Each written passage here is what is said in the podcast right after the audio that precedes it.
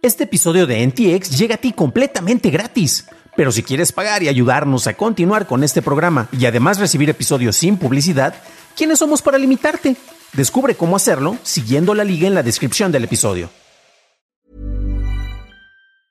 Many of us have those stubborn pounds that seem impossible to lose, no matter how good we eat or how hard we work out. My solution is PlushCare. PlushCare is a leading telehealth provider with doctors who are there for you day and night to partner with you in your weight loss journey. They can prescribe FDA-approved weight loss medications like Wagovi and Zepbound for those who qualify. Plus, they accept most insurance plans. To get started, visit plushcare.com slash weight loss. That's plushcare.com slash weight loss.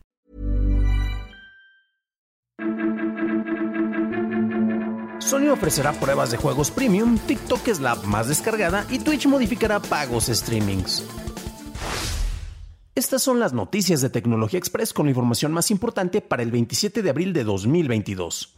Investigadores del Laboratorio de Electrónica Orgánica y Nanoestructurada del MIT crearon un altavoz de carga delgada tan delgada y flexible como una hoja de papel, pero capaz de generar sonido de alta calidad cuando está incorporado sobre una superficie rígida, utilizando solo 100 milivatios de electricidad por metro cuadrado de material.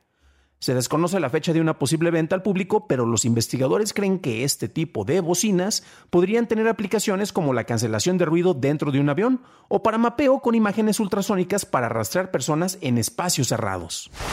Sony ofrece ahora versiones de prueba por tiempo limitado a juegos como un beneficio en el nuevo nivel de PlayStation Plus Premium. Fuentes de Game Developer dicen que con esta opción, Sony requerirá que algunos desarrolladores creen versiones de prueba de los juegos. Los desarrolladores tendrán tres meses desde el lanzamiento para ofrecer esta versión de prueba, la cual deberá durar al menos dos horas para los títulos que cuesten más de 34 dólares. De acuerdo con el reporte del primer trimestre de 2022 de Store Intelligence Data Digest, publicado por Sensor Towers, TikTok fue la aplicación con más descargas a nivel mundial durante dicho periodo, superando las 3.500 millones de descargas que tuvo durante el mismo periodo durante el 2021. El top 5 de aplicaciones más descargadas a nivel mundial lo encabeza TikTok, seguido por Instagram, Facebook, WhatsApp y Telegram. Mientras tanto, en el Senado se instaló un cajero de Bitcoin con fines educativos mientras empieza el análisis sobre la regulación de criptodivisas en el país, en el foro Bitcoin México frente al futuro, organizado por los senadores Miguel Ángel Mancera y Juan Manuel Fósil Pérez. Hasta el momento, en todo el país solo se cuentan con 11 cajeros de este tipo, 5 ubicados en la Ciudad de México y 6 en Tijuana. Fuentes de Bloomberg reportan que Twitch está considerando propuestas para renovar su esquema de pagos. Una de estas implica reducir la participación en los ingresos por suscripción de los principales streamers, pasando del 70 al 50%. Otra habla sobre crear múltiples niveles de diferentes requisitos que incentiven a los streamers a publicar más anuncios para los espectadores no suscritos. Twitch podría eliminar los términos de exclusividad para los miembros del programa de socios, permitiéndoles el uso de otros servicios para transmisión. Esas fueron las noticias y ahora pasemos a la discusión. Y en realidad en las noticias no hay mucho que podamos discutir o ahondar más. Sin embargo, lo que me llama un poco más la atención es precisamente la manera en la cual TikTok se ha estado posicionando desde hace bastante tiempo como en este momento como la aplicación más descargada de, a nivel mundial. Tenemos un comparativo que de hecho esto lo van a encontrar en las ligas, es una liga de TechCrunch en donde se está reportando la información y la cual estamos reproduciendo nosotros aquí. Y, vemos los comparativos eh, a nivel mundial dentro de las descargas a nivel del App Store y el Google Play, que son las dos plataformas a final de cuenta principales.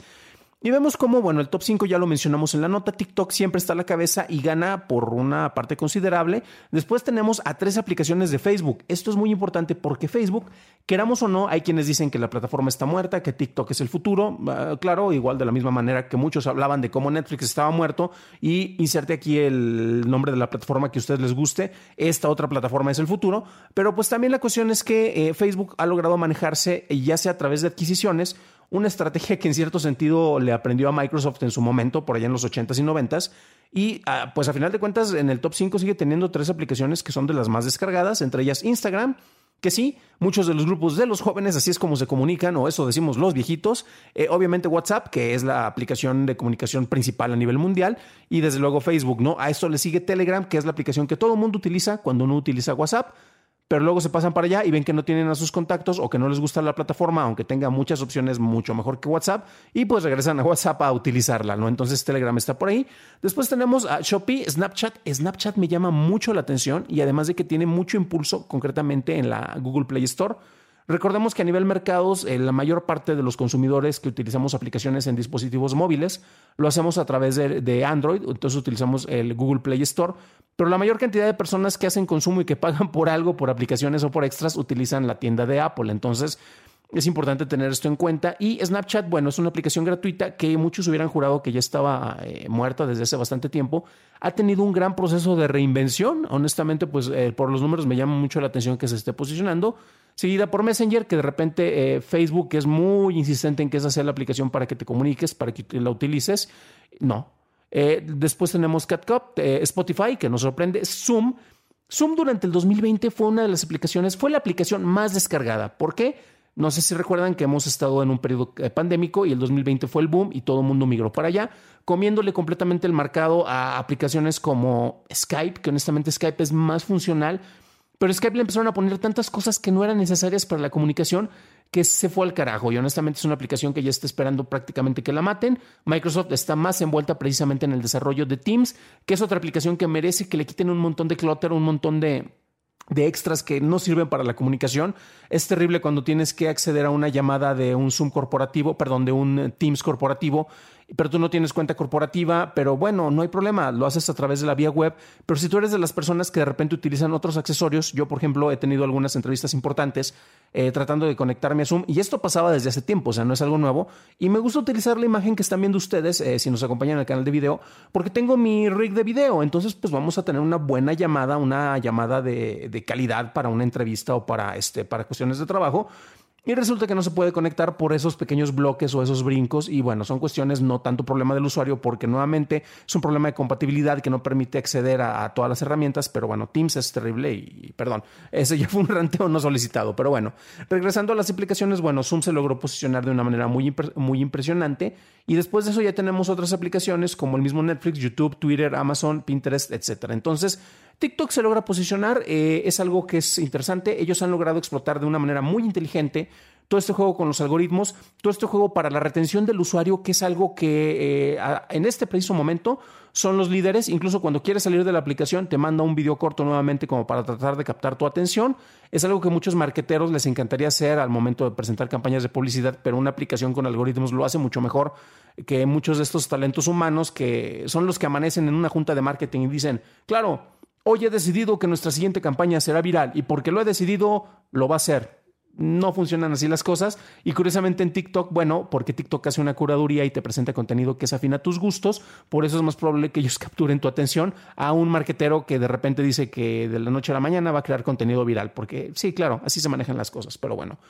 El, nivel de usuarios, obviamente los rangos de edad han, disminuido. Actualmente hay mucho más impulso en otras aplicaciones como BeReal, pero pues honestamente no creo que tenga un nivel de trascendencia.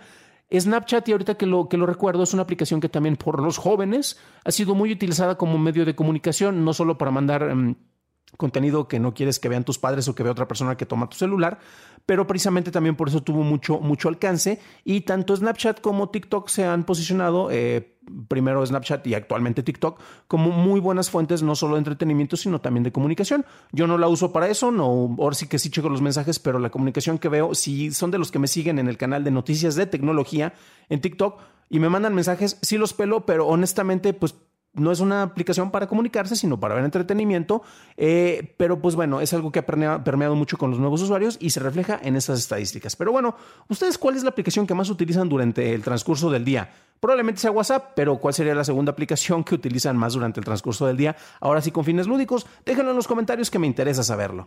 Para un análisis más a detalle en inglés, visita dailytechnewshow.com en donde encontrarás notas y ligas a las noticias.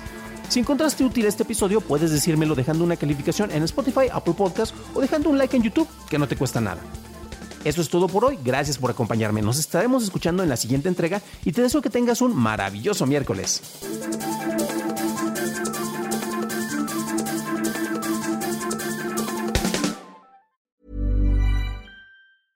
Hey folks, I'm Mark Marin from the WTF podcast and this episode is brought to you by Kleenex Ultra Soft Tissues your ally to help tackle your allergy symptoms this season. I love the change of seasons, but nobody loves pollen and all those other things floating in the air that make you sneeze during this nice weather. Kleenex Ultra Soft Tissues are hypoallergenic and allergist approved. So fight back against watery eyes and runny noses without worrying about irritating your skin. For this allergy season, grab Kleenex and face allergies head on.